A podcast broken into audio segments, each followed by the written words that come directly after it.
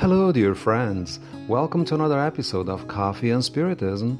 This is Valdemar Francisco, and today's message is by Tarcio Rodriguez, who starts by saying that books are wonderful gifts from heaven, just like Spirit Humberto de Campos, under the pseudonym Brother X, claimed in the book psychographed by Francisco Cândido Xavier called Relatos da Vida, True Accounts, chapter 19. Quote, Where can we find the Lord? That's a question present in the minds of innumerable incarnated spirits. In the beautiful castles of faith, in the monuments devoted to intransigent power, in the solemn ceremonies honoring a religious service devoid of spirituality, in the precious dogmatic speeches, there's no denying that shining thoughts guide the simple, sincere heart to the gospel of life, and the book, in its humble paper framework, represents the new manger in which we meet the Spirit of the Lord.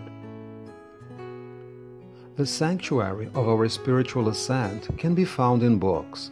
When the Israelites were lost in idolatry, the Almighty saved them with the book of the Ten Commandments given to Moses. When the Divine Master came to earth in order to bring us the ethical guidelines on how to find redemption, the Compassionate One decided that a book, the Gospel, should come out to keep the light shining when civilization was fraught with hazards because of the moral, luminous, and destroying storms of the French Revolution, the Wise One helped the world, which was going down steep slopes of dark, gloomy cliffs, by offering it the Spirit's Book by Allan Kardec. In this message, Brother X uses a metaphor to compare the book, which is a gift from heaven, to the star that announced the birth of Jesus in the manger. The star that announced the arrival of our guide and paragon of virtue was the same light that guided those who traveled to meet Christ. Great books are like that star, guiding us through the best ways, helping us come up with the best ideas. From the very beginning, we have always had idolatry, human and social disharmony, but we have always been given ideas coming straight from heaven. They were collected in few but very good books and have been teaching us how to achieve peace and enlightenment.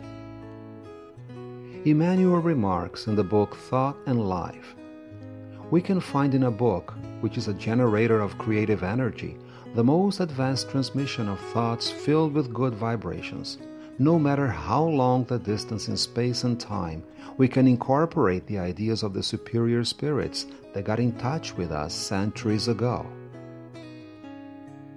According to Tarcio, books connect us with the thought and life of the great spirits that have come before us and that can be our guides during our pilgrimage in order to attain the liberation from ourselves. Let's conclude with Brother X. After prayer, a book is the only ladder heaven can use to come down to earth.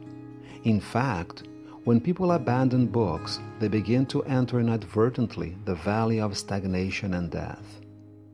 Peace and love to you all, my friends, and until the next episode of Coffee and Spiritism.